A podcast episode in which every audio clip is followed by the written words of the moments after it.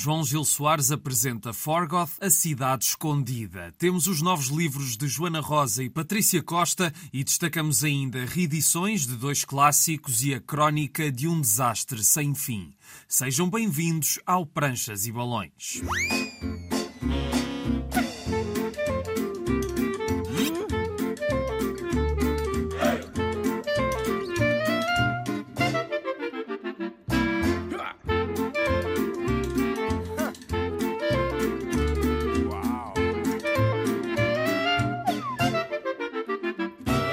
Estamos a trazer a banda desenhada à Antena 1 hoje com o 60 programa emitido na rádio. Hoje terminamos o périplo pelos novos livros de antigos convidados do programa, mas antes vamos à primeira parte da conversa com o nosso convidado de hoje.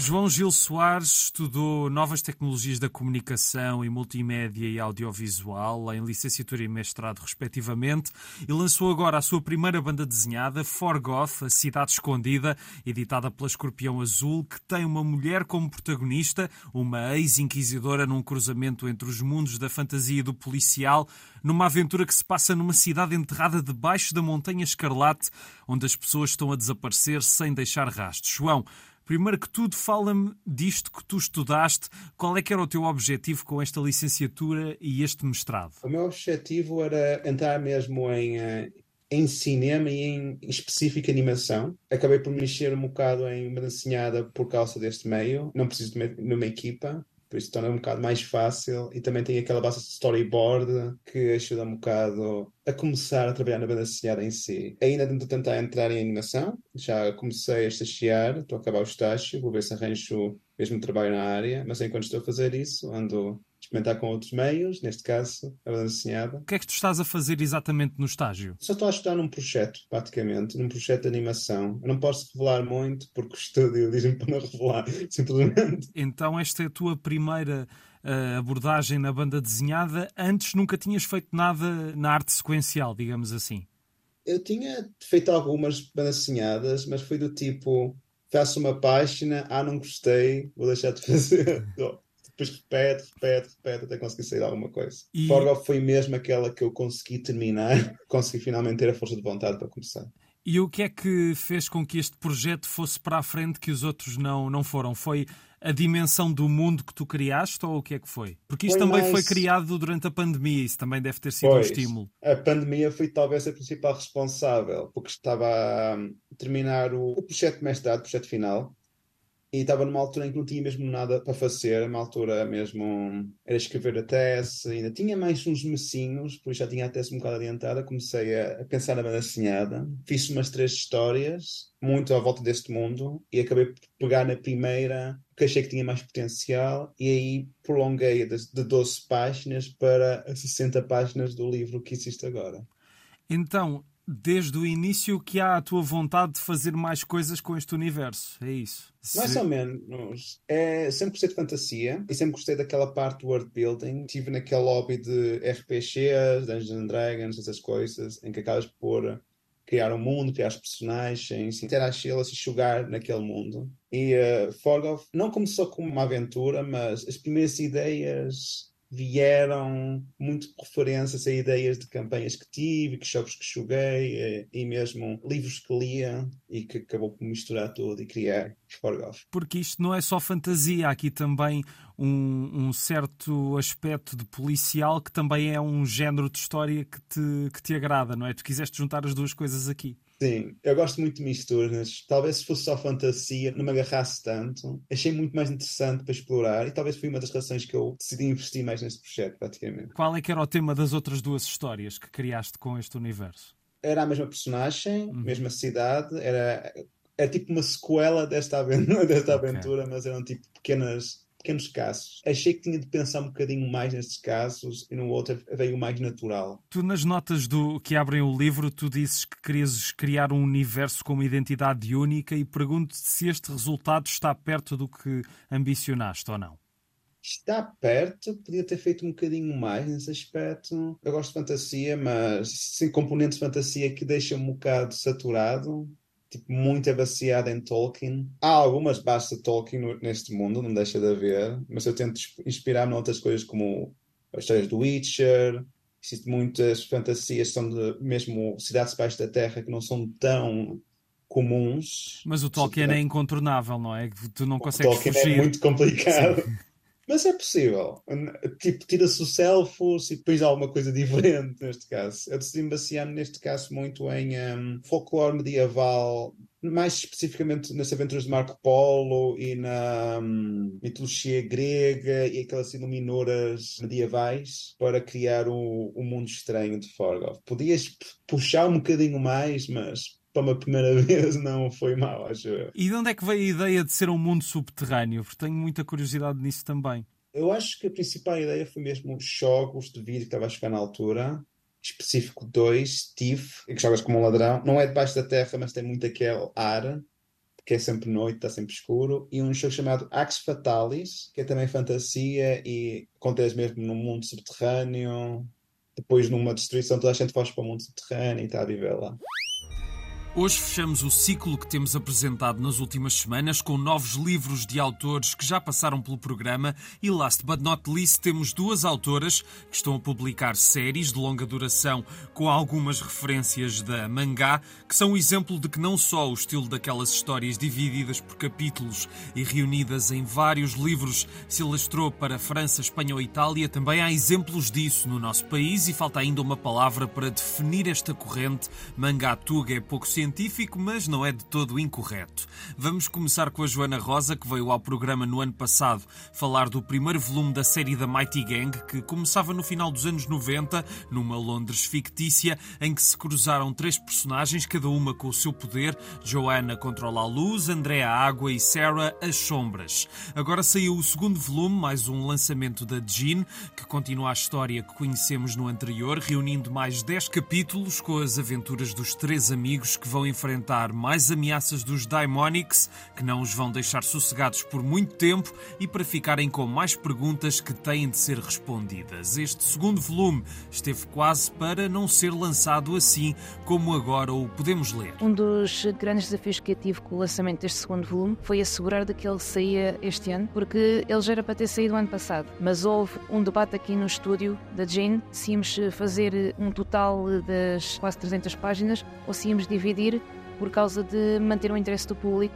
e assim seria de lançar dois livros por ano em vez de ser uma vez por ano. Decidimos manter tudo junto e fechar o primeiro arco. Este regresso de The Mighty Gang volta a ser pautado por vários momentos de ação e de desenvolvimento da história dos três amigos e este novo volume trouxe vários desafios para a Joana Rosa. No ano passado, quando saiu o Dreamland Protectors, houve imensa gente que estava a comentar se o Dreamland era uma continuação do Mighty Gang ou se havia ligação porque o estilo tinha umas certas parecenças com o Mighty Gang. E isso acabava por tornar-se um problema porque são duas histórias diferentes para públicos diferentes. Tive o desafio de chegar a um ponto em que o estilo do Mighty Gang é visto como o meu estilo standard, digamos assim. Acho que consegui realmente chegar a esse ponto, olhando para o trabalho final, porque quando estava a trabalhar não estava com noção se realmente estava a conseguir alcançar esse objetivo, mas acho que foi alcançado. The Mighty Gang não vai ficar por aqui e vamos continuar a seguir as personagens e o seu crescimento ao longo dos anos. É uma história que ainda vai continuar por um tempo. Apesar de a história ter um, um mistério em volta dos personagens, tenho de assegurar de que não se torna secante e que as pessoas realmente querem desvendar este mistério com eles e que os combates eh, são interessantes e não são repetitivos. Em relação ao desenvolvimento dos personagens, pareciam genéricos no primeiro volume. Já se nota que afinal há ali mais do que se esperava deles. Têm também os seus problemas individuais e é uma coisa que eu quero mostrar, mas não posso mostrar demasiado. porque a história ainda tem um bocadinho mais para mostrar. Gostei imenso uh, vendo o todo como eles uh, estão a crescer uh, e mal posso esperar por continuar e saber o que as pessoas acham. E no final do segundo volume há várias receitas para descobrir, para aprender a fazer cheesecake, brownie e outras doçarias. Da Mighty Gang é uma edição da Jean, assim como o Dreamland Protectors, de que a Joana falou há pouco, e todos os seus livros podem ser adquiridos em jean com dois pt. E a Patrícia Costa veio ao programa no ano passado para apresentar a série Crónicas de Anarelis, que tem publicado em edição da autor. Na altura havia três volumes, agora há mais dois e o sexto está a caminho. Cada volume tem um título, os destes cinco primeiros são Prelúdio, Sangue, Sombras, Cicatrizes e Ilusões. O volume 5 das Crónicas encerra o primeiro arco da história. Ao todo serão três arcos e este primeiro, na sua essência, apresenta a linha principal da narrativa e também desenvolve eh, as personagens. Temos um protagonista e três companheiros cujas histórias de passado são apresentadas nos três primeiros volumes. No quarto volume há um desenvolvimento das personagens. A Patrícia criou um universo próprio, com Enrelis a ser um dos três mundos paralelos à Terra e que está em paz há 14 anos, quando começou a série. É nele que encontramos o protagonista, Irene Kaeli, que ao início tem 12 anos. Ele vai começar uma jornada para salvar o melhor amigo. No quinto volume eles são postos à prova, onde se deparam com uma situação que coloca a classe mágica onde eles estão inscritos em risco também está a pôr todo o mundo de Inerelis uh, em risco. Há imensas situações que eles trazem do passado e imensos problemas. No quarto volume, eles uh, encontram-se tentam resolver esse, esses problemas.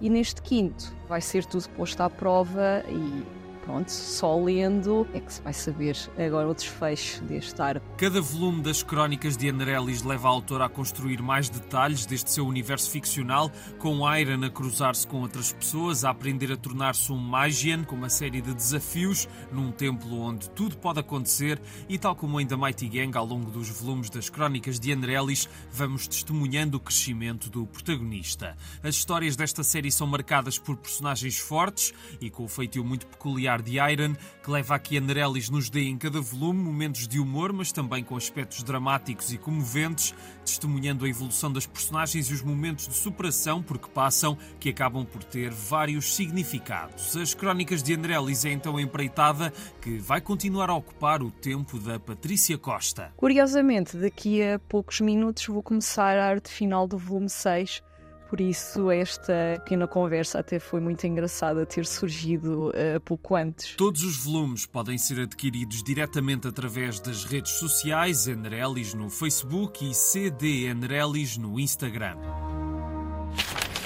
Daqui a pouco vamos folhear novas edições da Mafalda e do Tintim, mas antes voltamos à conversa com o João Gil Soares. Trabalhar nesta história durante a pandemia foi também uma espécie de terapia para ti? Um bocado, talvez. Talvez mais uma distração, mas ajudou-me um bocado nesta altura, um bocado aborrecida das nossas vidas, acho eu. E também temos de falar da, da protagonista, não é? A Vera Cruz. Eu não me lembro de ter visto alguma ex-inquisidora, pelo menos na banda desenhada, a tomar o protagonismo, porque porquê este passado da, da Vera Cruz? Inquisidores, normalmente, na minha cabeça, normalmente são os vilões das histórias. Achei um conceito mais interessante, neste caso, pegar uma personagem que quer tentar sair deste lado, mas está a arranjar a sua maneira para integrar isso. Deixa de ser inquisidora, mas tem de voltar a fazer as funções de inquisidora noutra maneira, desta vez para ajudar pessoas e não para castigar pessoas. Portanto, uma personagem que esteve no lado negro sabe o que é que é o lado negro e por isso melhor conseguirá combater o mal basicamente. Mais ou assim. menos, mais ou menos. Vamos ouvir mais falar dela em breve ou não? Provavelmente. Eu, neste momento, estou a trabalhar noutra história, noutro mundo, não, relacionado, mas já tive vontade de voltar a Forgoth, mas só depois de acabar esta, porque não gosto de mexer em muitos projetos ao mesmo tempo. E essa história que estás a fazer, o que é que nos podes contar sobre ela? Há umas coisas, é um uh, western pós-apocalíptico, outra vez mistura de géneros, é sobre dois mutantes que estão numa aventura juntos, praticamente. Tu fizeste o Forgoth e como é que depois passaste uh, encontrar uma editora para o publicar? Foi muito por acaso. Eu estava a pensar em uh, ou pôr isto como webcomic, mas depois, não, vou publicar mesmo em papel, que é muito mais interessante. Eu acabo por ler mais livros do que leio na internet, extraio mais. E estava à procura de editoras, pontei uma pessoa que conheci num grupo, uh, num pequeno fórum, e eles falaram sobre Escorpião Azul, e eu, ok, vou experimentar Escorpião Azul. Mandei um mail e eles disseram: Ah, tem potencial, estamos interessados. Okay. Mais fácil do que estavas à espera, até, não é? Foi, não estava à espera mesmo. Como resultou, não tentei mais nenhuma. Claro. Dizer, vou tentar só esta e só quando tiver mais páginas tento outra. E, ah, estamos interessados. Ok, vou fazer mais páginas e dar essa. Já falaste da origem da cidade subterrânea, mas o mundo da cidade subterrânea e, e deste aspecto de ser governada por um patife, não é? E cheia de Ah, pessoas sim. que têm segredos por contar, isso deu-te algum gosto criar ou não? Sim, sim, é sempre interessante. A personagem de Franco Trindade foi eh, uma ideia que queria abordar, sobretudo a história parece não estar inicialmente, mas está um bocado envolvida à volta do Franco Trindade, sobretudo o caso em específico. Também há outras personagens misturadas, mas acho que o Franco Trindade e o Baltasar, o Minotauro, também são tipo as outras personagens terciárias da história, praticamente, ou secundárias neste caso. O Franco Trindade depois acaba por ganhar eh, outro aspecto ao longo da história, não é? Nós ao início Sim, achamos sim. que ele é uma coisa. Essas voltas narrativas foram fáceis para ti de criar ou tiveste alguma dor de cabeça no processo? Demorou um bocado. In- Inicialmente nem era para focar neste aspecto no Franco, e depois é que pensei e achei que era interessante pôr. Eu utilicei mesmo aqueles, ah, até pode-se ver, um quadro com aquelas linhas vermelhas, tipo fios para ligar, bastante simples neste caso, mas só para ter esta backstory do Franco Trindade misturada. Mas sim, foi esta a ideia. E também deve ser mais fácil para ti, quer dizer, na animação contas com muita gente, não é? E estás dependente de muitas pessoas. Aqui era só Ah, tu, sim. não é? Isso também é uma grande responsabilidade de repente estar tudo em cima dos teus ombros. Sim, é uma grande responsabilidade e não é fácil, mesmo assim. Há quem tenha a ideia que desenhada pode ser um bocado fácil, mas não é. Demora bastante tempo, é... pode ser bastante cansativo, mas sim, eh, o facto de não depender de tantas pessoas, está sempre, está sempre cheio de colaborar e pedir ajuda a outras pessoas, mas neste caso, como é muito mais a tua responsabilidade, não tens de ter responsabilidade com mais pessoas, és capaz de fazer coisas, experimentar com mais técnica, sem pôr em risco um trabalho de equipa. E o livro foi lançado no Maia BD, não foi? No Maia BD, sim. Como é que foi isso? Como é que foi de repente estares eh, do outro lado eh, a apresentar um livro? Foi uma experiência bastante interessante. Claro que foi nervos, ainda tenho nervos agora, não sei se dá para notar. Não, não, não. Estás a, estás a ir bem, não te preocupes. Ah, ainda bem. Ah, mas foi uma experiência bastante interessante, não só para conhecer um bocado mais do mundo da banda desenhada portuguesa, mas também para conhecer gente nova, muitas pessoas que também trabalham na mesma editora, como a Rita Alfaiate, conhecia lá, conheci o Jorge, da editora foi a primeira vez que o conheci em pessoa, não tinha conhecido antes. Mas foi uma oportunidade de conhecer novas pessoas, também conheci o Paulo na, na Maia BD, acho eu, e O ah, Paulo J. Mendes. Paulo exatamente. A melhor pessoa que podias conhecer, praticamente. No início explicaste um bocadinho o que é que tu estás a fazer, mas eu gostava de saber, na animação, qual é que seria o teu objetivo principal? Sei que longas-metragens em Portugal ainda é uma coisa muito, muito Sim, difícil, mas qual é Começa que era a o teu... Sim, mas qual é que é o teu objetivo em específico? Porque se calhar não queres ser realizador, queres fazer outra função. Reaçador não queria assim tanto, Uhum. mas se tivesse alguma história interessante ou se alguma coisa que ativasse, talvez pegasse. Mas não me importava trabalhar tipo em eh, storyboarding, eh, eh, escrita ou mesmo animação ou pós-produção. Mas eu gostava muito de trabalhar, mesmo criar alguma coisa em escrita ou em storyboard. Era tipo a parte que eu estava mais interessada, pré-produção. Sim. Tu lembras do primeiro filme de animação que viste na tua vida? Eu lembro do primeiro que eu vi no cinema, Uhum. mas não me lembro do primeiro que eu vi mesmo. O primeiro que eu vi no cinema foi do Pokémon, o primeiro filme. Mas o primeiro que eu já via, não estou a ver. Talvez o Príncipe do Egito, Ok. da DreamWorks. Uhum. Eu não tenho a certeza que foi esta ou foi mais outra. Mas são os que vêm à cabeça nesse momento.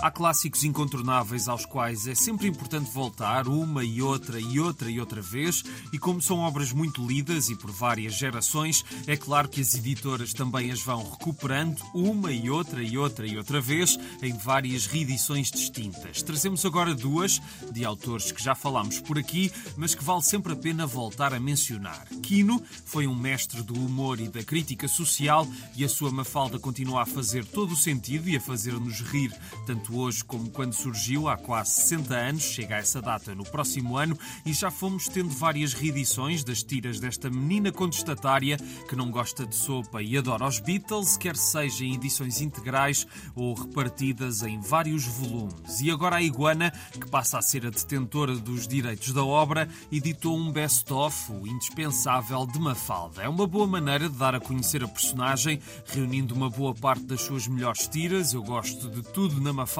e por isso para mim será difícil escolher momentos ou pequenas narrativas, mas aqui temos a antologia organizada por temas, passando pelas personagens como o irmãozinho Gui, a Susanita que sonha ser dona de casa, o Felipe que vive no seu próprio mundo de fantasia alimentado pela BD e a televisão, o Manolito, filho do dono da mercearia Dom Manolo e que tem em Rockefeller o seu ídolo, e outras personagens, mas também há separadores temáticos sobre o bairro, a escola, as férias, a TV e, claro, a infame sopa que faz com que a Mafalda sofra os maiores horrores. Numa das tiras, quando a mãe lhe traz a sopa, a Mafalda diz: Vai parecer-lhe triste, Raquel, mas em momentos como este, mamã é apenas o seu pseudónimo. Voltar à Mafalda em livros de maior ou menor dimensão é sempre uma delícia e este indispensável reúne dezenas de tiras em quase 200 páginas e com um extra no fim, uma extensa entrevista a Quino por Rodolfo Brachelli, feita em abril de 87,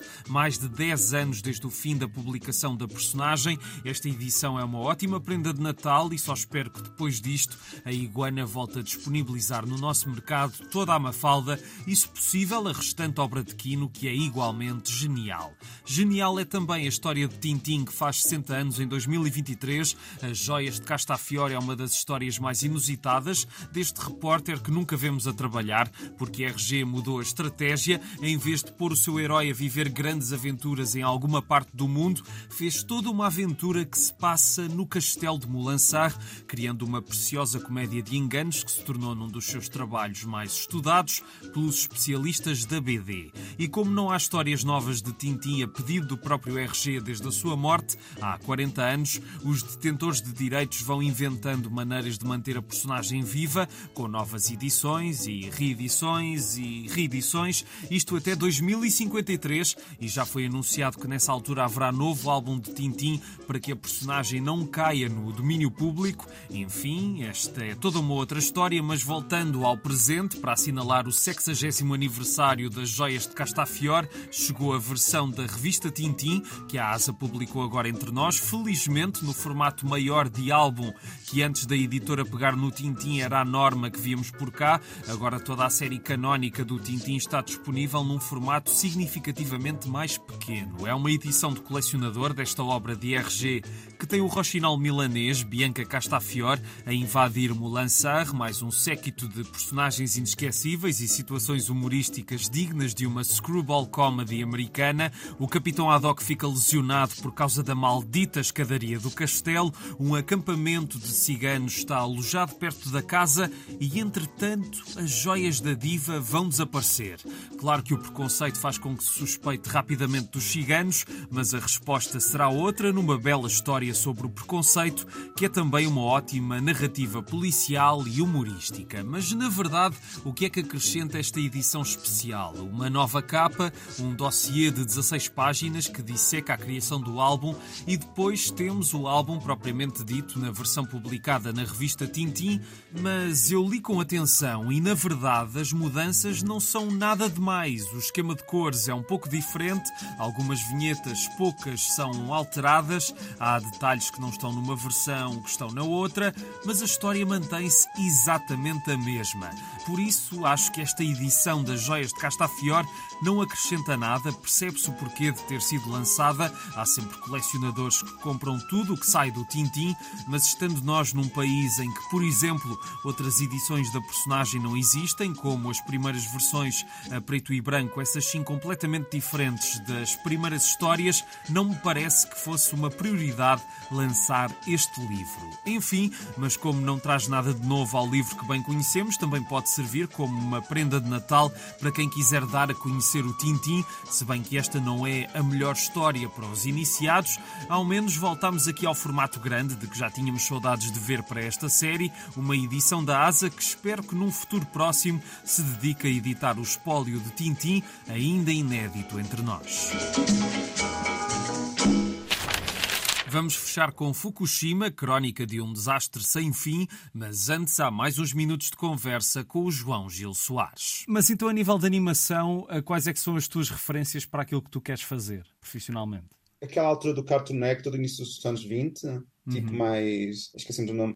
O... Tartakovsky. O Tartakovsky. Uh, yeah, exatamente. Quem fez Samurai Check, uh, Dexter the Laboratory, uh, Eden and Eddie. Pessoas diferentes, mas têm um mesmo um ar semelhante, praticamente. Uhum. Talvez seja uma das maiores influências em mim, no meu caso. Estás-me a libertar muitas memórias, porque eu lembro-me de passar muitas tardes quando era miúdo no Cartoon Network a ver, a ver esses esses desenhos animados continuam muito bons, não é? Continuam sim, sim. um pouco subversivos, não é? É verdade. As pessoas tentavam experimentar mais, elaborar mais. Ainda existe. Por exemplo, Adult Swim tem muitos desenhos animados deste tipo, mas são mais para adultos. Uhum. Mas mesmo para crianças, existe alguns. Por exemplo, na Disney Channel às vezes lançam-se interessantes. Eu não sei se o Anfíbera, mas já me falaram bem do All House, ou coisa parecida. Ok, eu não conheço, não conheço.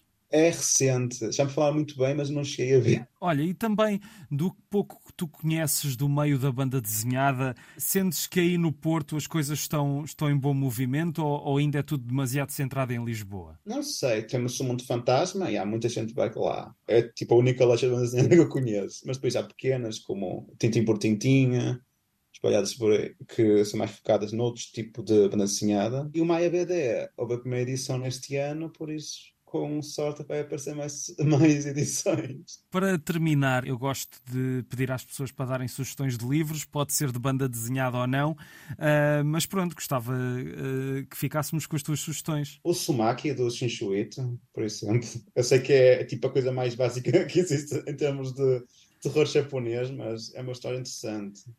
Que eu sou um bocado. Eu gosto de Shinshuito, mas não gosto daquela parte que ele gosta muito de body horror, uhum. mas mesmo assim ler e achei a história bastante interessante. Mas isso é o que toda a gente conhece do Ito, é, é isso, não é? É um bocado difícil isso? fugir a isso, ao body horror. É, um bocado. Mas pelo menos não é guia, o guia eu não consigo ler, uhum. nem acho muito engraçado, mas o Sumaki consigo ler, também já li Frankenstein, mas é um bocado mais leve nesse aspecto. Deixa eu ver, hum, mais um livro interessante. Ah, o Gart, Gart, Gart, do uh, Terry Pratchett, é no mundo Discworld como muitos livros dele, e achei bastante engraçado. Mexe também na fantasia, mexe muito nos tropos da fantasia, e é o que eu gostei muito. Torna aquilo que é muito banal neste mundo em algo mesmo ridículo. Tipo, organizações secretas, a pôr seus signos secretos, a bater nas portas. A minha piada favorita talvez foi uh, eles a tentarem acertar num dragão com uma arco e flecha, que é um em mil, mas pode ser possível ah, mas se for um em 100, ah, isto não vai dar. Tem que ser um em 1000. E estavam a dificultar de proposta para conseguir acertar a flecha no dragão. Esta foi a minha parte favorita. Tu conheces bem a obra do Terry Pratchett ou foi o primeiro livro dele que leste? Foi o primeiro livro que li dele. Estou agora, agora não, mas estou a pensar em ler Equal Rights, primeiro que aparece as bruxas, mas eu queria ler mais. Eu queria o Gart, Gart, Gart foi uma boa introdução e quero ler muito mais do Terry Pratchett.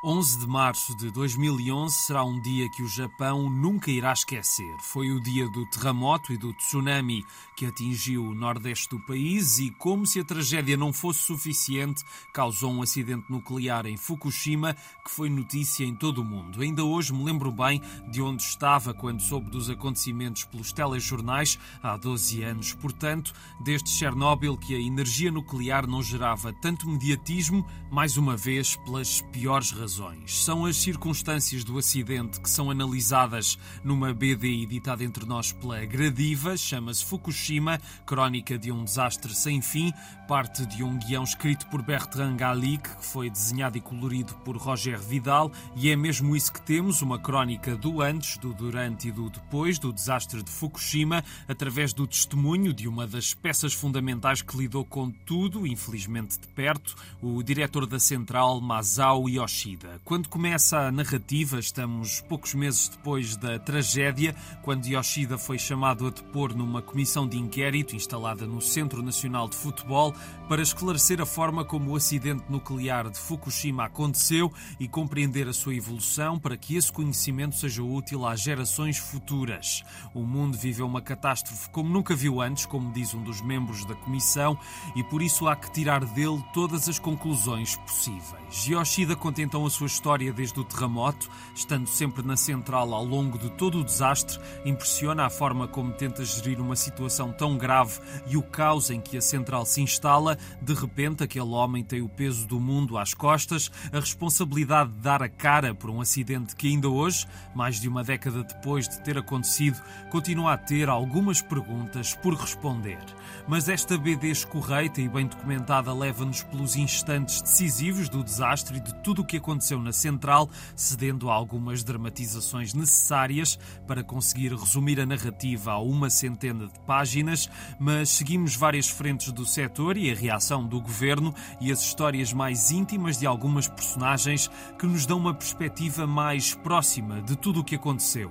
É difícil, no entanto, falar de Fukushima sem ceder também a um certo aspecto lúdico, que se percebe ser eficaz para uma BD como esta. Esta edição termina, aliás, com um extenso dossiê informativo, afinal, numa era de desinformação constante, é importante concretizar um retrato assim de um acontecimento recente que continua a suscitar debates e investigações e que se lê como uma BD bem elaborada e de leitura fluida e dinâmica que nos consegue transportar para a central nuclear e fazer sentir na pele as pressões a que Yoshida esteve sujeito no momento em que todos queriam saber o que fazer.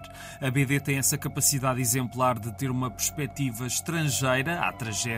Temos dois autores europeus a fazê-la. O argumento é de um francês e o desenho de um espanhol, mas foi construída com respeito e conhecimento suficientes para ser credível e, além disso, ser legível e um pouco mais do que uma obra para se ler em contexto escolar ou documental. Fukushima, crónica de um desastre sem fim, é então um relato realista, mas com personalidade, de um acontecimento mediático que continua a marcar a atualidade e que sabe usar o texto e as imagens para nos levar a cada situação com eficácia equilibrando o aspecto educativo, sem esquecer a linguagem da BD. E esta é uma edição da Gradiva. Obrigado por ouvir eu Pranchas e Balões. Está sempre na RTP Play, Spotify, Apple e Google Podcasts, Facebook e Instagram, Pranchas e Balões, tudo junto. A sonoplastia é do Tomás Anaori e eu sou o Rui Alves de Souza. Até à próxima.